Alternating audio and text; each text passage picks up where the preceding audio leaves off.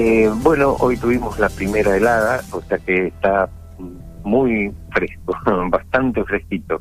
Pero bueno, es la época, así que este, ya estamos acostumbrados, somos de la zona ya.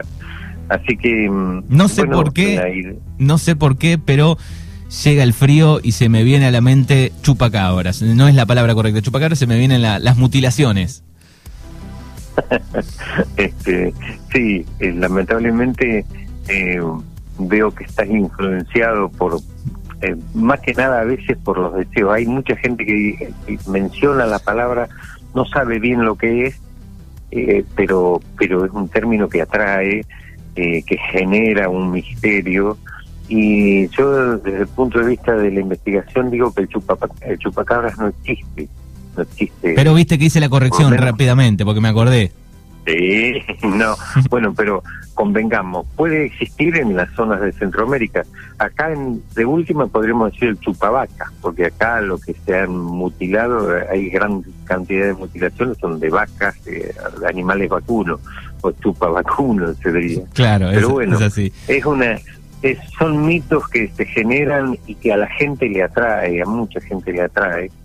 Eh, y bueno, si se ha popularizado el chupacabras este, por más que a mí no me guste. Pero tenemos que, hay un inconsciente ahí que tenemos que encontrar un alguien, ¿no? alguien que lo haga, sí, sí. que lo haya hecho. Sí, sí, sí, sí, sí, sí, sobre todo porque eh, hay muchos testimonios que hablan de la presencia de eh, vos fíjate que en, toda mi experiencia como investigador de las mutilaciones, yo tengo testimonios de gente que vio objetos triangulares, esféricos, redondos, ovalados, que han llegado a los campos, que e incluso testimonio de un hombre que me dice que se los llevó a un plato volador, pero también tengo testimonios de gente que dice que vio un ser o dos eh, extraños con ojos rojos, y bueno, ese es parte del misterio de todo esto que eh, ya lo vamos a lo vamos a abordar bien en detalle sobre todo para la gente que le gusta. Bien.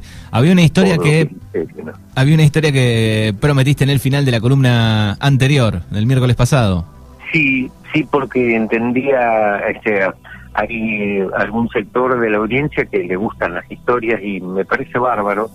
Y en ese sentido eh, yo quería rescatar eh, una serie de notas que que hice hace mucho tiempo y parte de mi experiencia como investigador de campo, eh, y donde, mm, bueno, inicio eh, que la noche era fría y oscura en pleno mes de junio, se había hecho muy tarde y el, chivito que ofrecieron los amigos de Santa Isabel como despedida a mi recorrida por, por esa zona del noroeste de la provincia de, La Pampa eh, hizo que el tiempo se extendiera entre charla y algunos acordes de guitarra y en realidad lo que pretendían los, anfitriones era que, yo no viajara esa noche, que lo, hiciera el otro día temprano. Pero mi postura se mantuvo firme y me ofrecieron un café para aguantar el frío y alrededor de la una y media de la madrugada salí para Santa Rosa. Corría el año 1981 y la ruta 10 era un misterio que me atraía sobre todo de noche. Por eso mantuve firme mi postura de viajar aunque fuera tarde.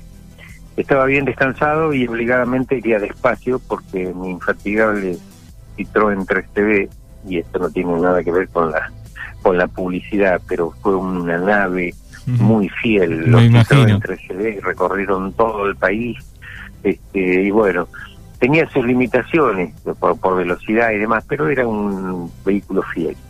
Así que me abrigué bien, salí a la vereda, observé el cielo, las estrellas fulguraban de una manera espectacular, como pasa en el oeste. Daba la sensación que si estiraba la mano las podría tocar.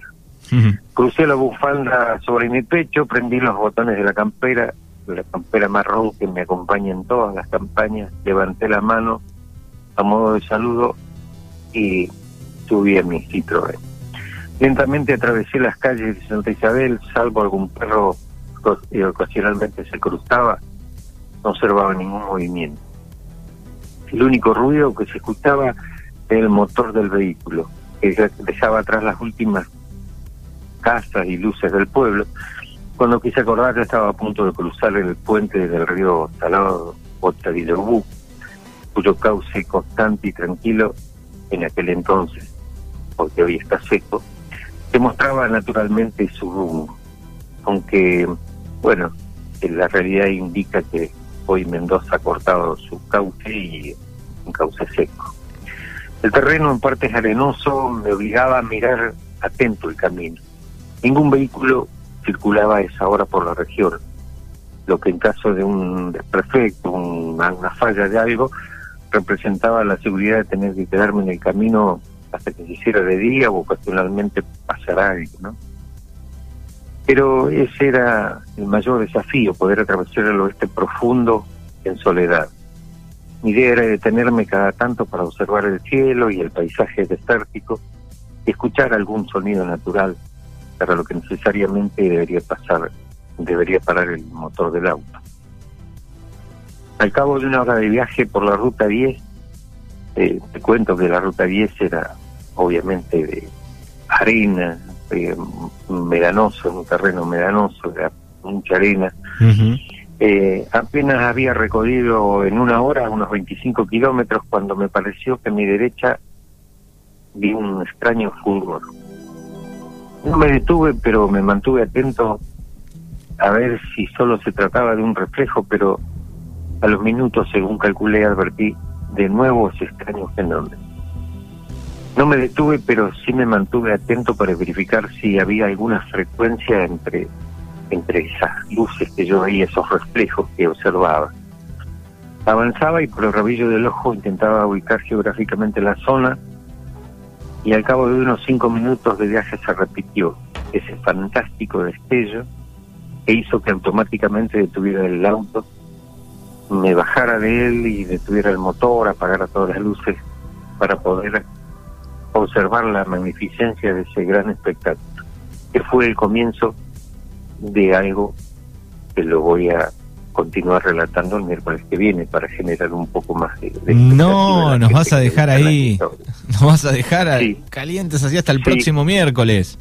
Hasta el próximo miércoles. Este, prefiero dejarlos porque la historia es muy interesante, eh, como imaginarás, y bueno, pueden esperar una semanita más para conocer. Bien, año 1981 era. Sí, 1981. Yo era, bueno, obviamente 40 años más joven, eh, tenía otro tipo de energías y resistía las temperaturas, podía cruzar el desierto, andar arriba de las montañas tranquilamente, este, que era algo que me encantaba.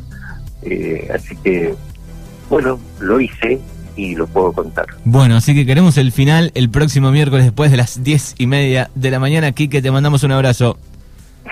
Y, te adelanto que no va a ser el final, porque la historia es un poquito más larga. Sigue todavía bueno, apasionante.